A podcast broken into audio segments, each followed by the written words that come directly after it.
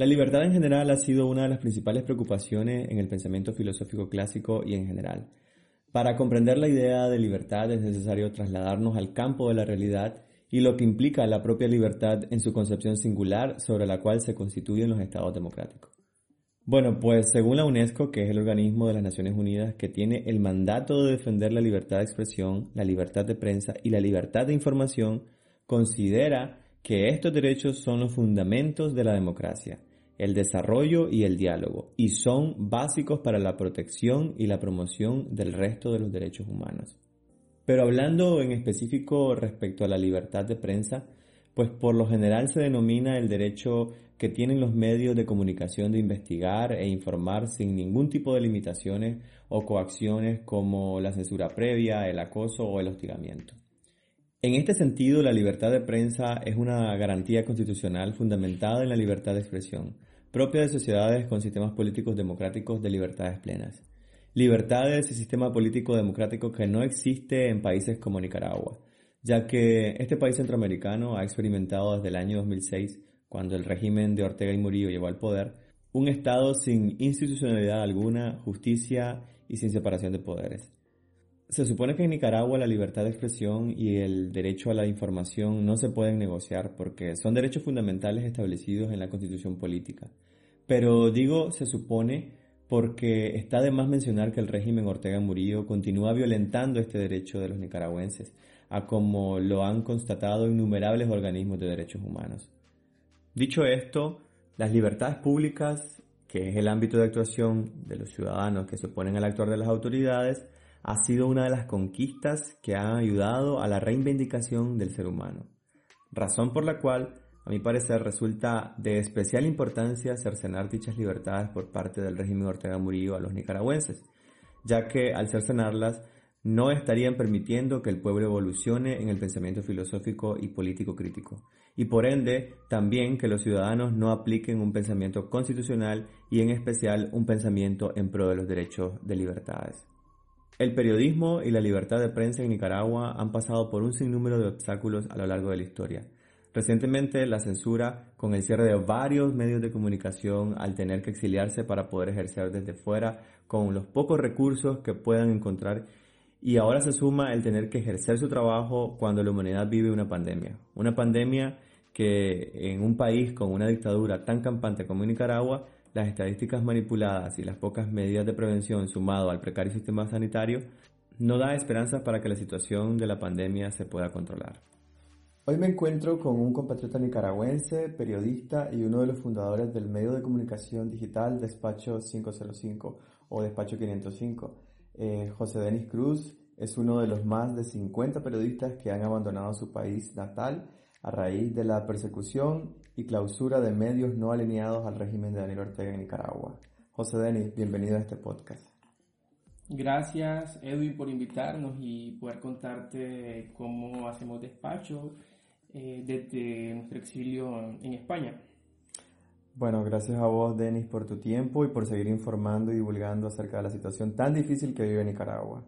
José Denis, antes de entrar eh, al tema eh, de cómo trabajan ustedes desde el exilio. Me gustaría que entremos en contexto para que la comunidad internacional que nos escucha eh, sepa a grosso modo cómo es la situación de Nicaragua en el ámbito de la libertad de prensa y partiendo de la idea de que como tal la libertad de prensa permite a los ciudadanos la posibilidad de organizarse y crear medios de comunicación independientes eh, del poder gubernamental en los cuales tienen derecho de expresarse libremente y sin censura y sabiendo que la Constitución Política de Nicaragua garantiza este derecho, me gustaría que en un resumen le conteje a nuestra audiencia cómo el régimen Ortega Murillo ha venido destruyendo estas libertades eh, desde que llegó al poder en el año 2006.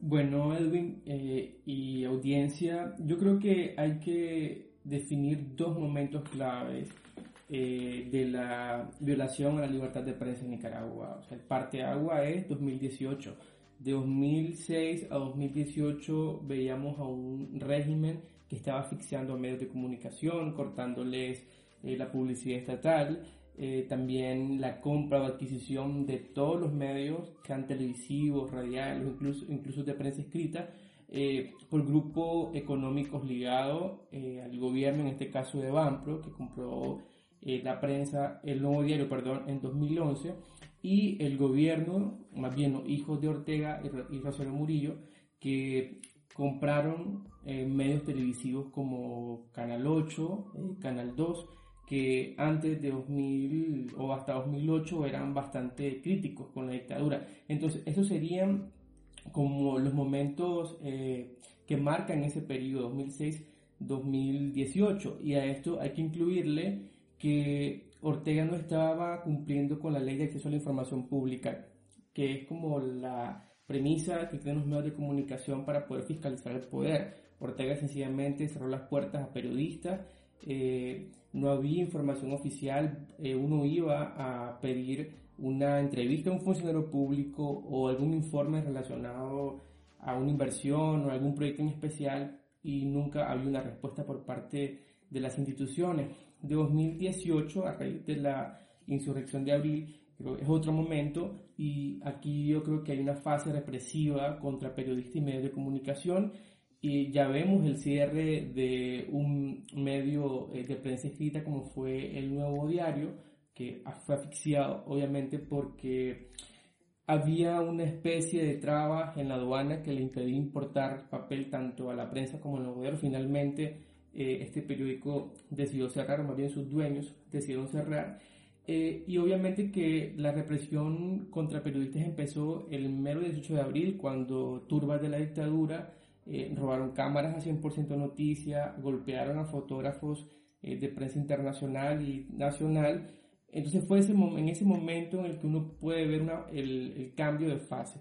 O sea, veníamos de una represión eh, que, se, que, se, que, se, que se reflejaba en censura, falta de acceso a la información y asfixia medios y pasamos ya a ataques directos contra periodistas y medios de comunicación y con la crisis vimos el exilio de más de 90 periodistas eh, que se tuvieron que resguardar en Costa Rica, principalmente luego en España, Estados Unidos. Entonces, esos son los dos momentos que marcan eh, la violación a la libertad de prensa por parte de la dictadura. Pues y a la fecha, ya han pasado varios años, dos años, pero siguen ocurriendo violaciones constantes.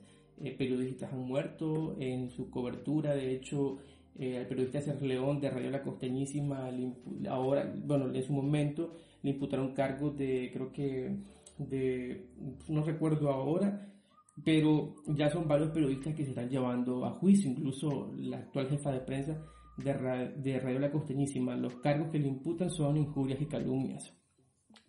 Puesto que, bueno, también uno de los mecanismos más directos para amenazar la libertad de prensa es a través de la censura previa, como ya lo hemos mencionado. La censura previa consiste en prohibir la difusión de determinados contenidos por decisión de funcionarios designados, en este caso por el régimen Ortega Murillo, para ejercer el control sobre la naturaleza de los contenidos de los medios tradicionales o que los medios tradicionales difunden eh, al público en general. Eh, ¿Cómo ustedes a través de Despacho 505 han logrado de cierta manera eh, romper esta censura impuesta por el régimen y de qué manera el desarrollo de la tecnología le ha ayudado en el camino? Eh, mira, la, la situación jugó en contra eh, de Ortega. Uno pensó en su momento que la represión hacia periodistas y el ataque directo a medios de comunicación iba eh, como espantar o amedrentar a los periodistas, pero si bien es cierto, hay hechos concretos, el asesinato de un periodista, Ángel Caona, eh, juicios en contra de periodistas, cierre de medios y asfixia a medios de comunicación, lo cierto es que eh, la mayoría de periodistas que, que se tuvieron que exiliar buscaron formas de informar a la ciudadanía. vimos que eh, Ortega confiscó 100% noticias, confiscó Confidencial y mandó al exilio al director Carlos Fernando Chamorro y desde ahí Carlos Fernando seguía eh, produciendo sus dos programas esta semana y esta noche y seguían editando desde Costa Rica eh, la Semana Confidencial. Entonces, eh, paralelo a esto, también mirábamos a finales de diciembre como de 2018 cómo surgieron varias iniciativas entre el Despacho 505, Nicaragua Actual, La Lupa, que también es editado desde España.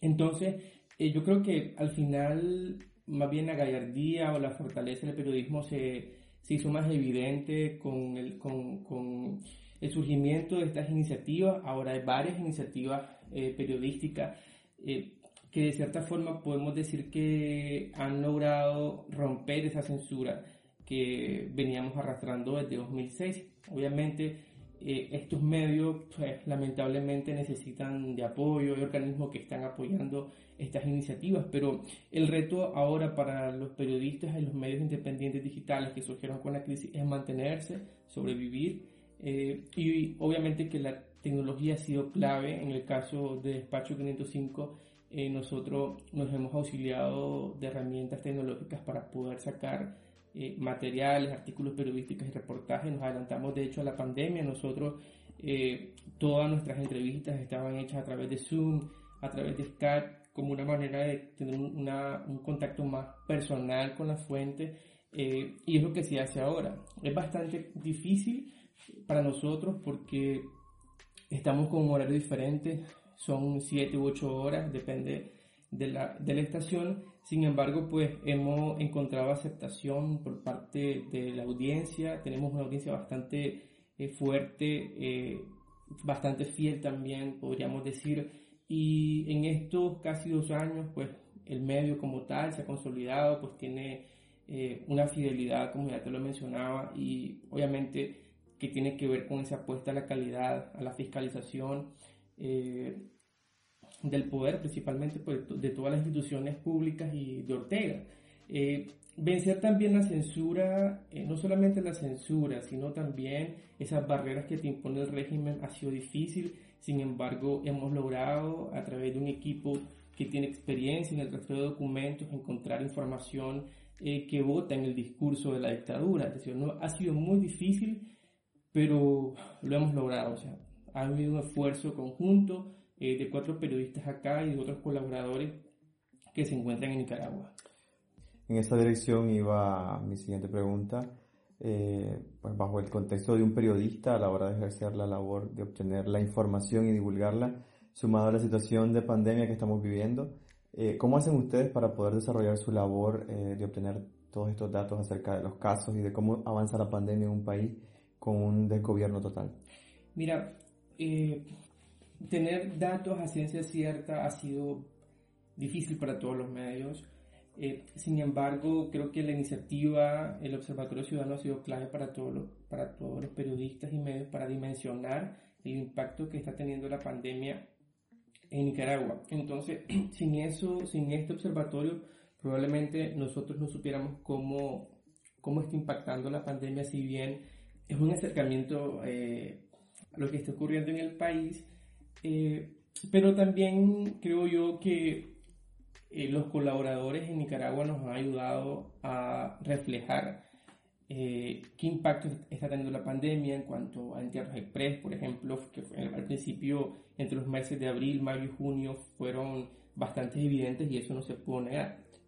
antes de que continúe José Denis, me gustaría que le expliques a nuestra audiencia, a la comunidad internacional, qué significan los, los entierros express en Nicaragua, porque ya en otro, en otro episodio hemos hablado eh, y sí, pues me han, me han, comentado de que, a qué se refieren con los eh, entierros express. Bueno, los entierros express es la práctica del MINSA, es decir, que si vos, si tu familiar murió por coronavirus, automáticamente te dicen que, que lo lleves al panteón, es decir, que no hay vela, eh, no hay ningún, ninguna ceremonia acostumbrada en Nicaragua, entonces, obviamente eh, se cuestionó en su momento, pero al final eh, es una práctica, creo que adecuada, porque es una forma de prevención.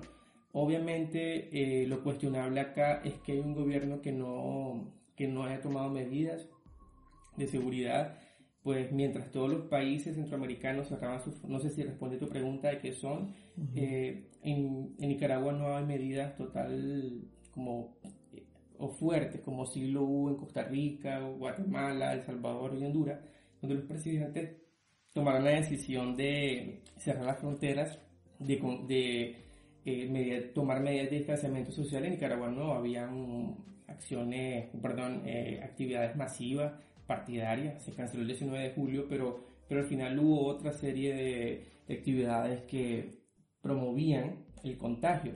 Además, eh, quiero mencionarte, Edwin, que parte de esa labor nuestra ha sido como fiscalizar Eh, y recuerdo una, una, investigación que hicimos en el que votábamos el discurso de Ortega, porque Ortega exponía a la gente al contagio, mandaba a que fueran a sus actividades, sin embargo, eh, encontramos un, unas compras en las que pues orientaba orientaba la adquisición de alcohol en gel, guantes y mascarillas para poder para proteger más bien, para protegerse en su búnker, toda su familia, todos sus allegados. Eh, aunque al final la compra superaba los 100.000 córdobas, el monto no era tan importante sino el gesto. O sea, Ortega se blinda, se protegía, pero exponía a los ciudadanos. Entonces, eh, eso, eh, no estamos en el terreno, pero logramos rastrear información, meternos a las a, instituciones públicas, a las páginas de, las instituciones públicas para encontrar documentos eh, que demuestren ese, ese falso discurso de la dictadura. Pues muy bien, José Denis. Es importante señalar también que la libertad se ha construido como la esencia de los derechos de las personas. Y me gustaría que sigamos conversando de este tema y muchos otros temas que vos como periodista podés ayudarme a desarrollar. Pero bueno, también eh, trato de que siempre tengamos una especie de segunda parte en todos mis episodios eh, de los podcasts. Así que te invito para que en otra ocasión podamos seguir platicando. Y pues espero que pronto los periodistas y todos los nicaragüenses que estamos en el exilio podamos volver a reconstruir ese país. Gracias, eh, Edwin. Y claro, por, por supuesto, nos encantaría seguir compartiendo con tu audiencia cuál es el, qué es lo que se vive en Nicaragua, ¿no? Y también me sumo a, ese anhelo de reconstruir eh, Nicaragua. Creo que la esperanza de todas las personas que estamos fuera, incluso dentro de Nicaragua, es esa, ¿no? La esperanza de todos los que estamos fuera y dentro de Nicaragua es reconstruir y que se termine pronto esta dictadura. esperamos que en 2021 la oposición pueda unirse y derrotar cívicamente a través de elecciones libres, observadas y transparentes a esta dictadura. Bueno, pues muchas gracias, José Denis. Y pues esto ha sido todo por hoy y recuerden suscribirse al canal de Spotify de Despacho 505. Eh, los pueden buscar tal cual suena como Despacho 505 o Despacho 505. Y también suscribirse a mis canales de Spotify, Evox y Apple Podcast. Puedes encontrarme como Edwin Cáceres o como El Miedo a la Libertad y enviarme tus comentarios a través de Facebook. Me puedes encontrar como Ed Espacio Cáceres. Cáceres recuerden que es con tilde o acento en la A. O también en Instagram me puedes encontrar como arroba wincáceres, win con W. Nos escuchamos en una próxima ocasión.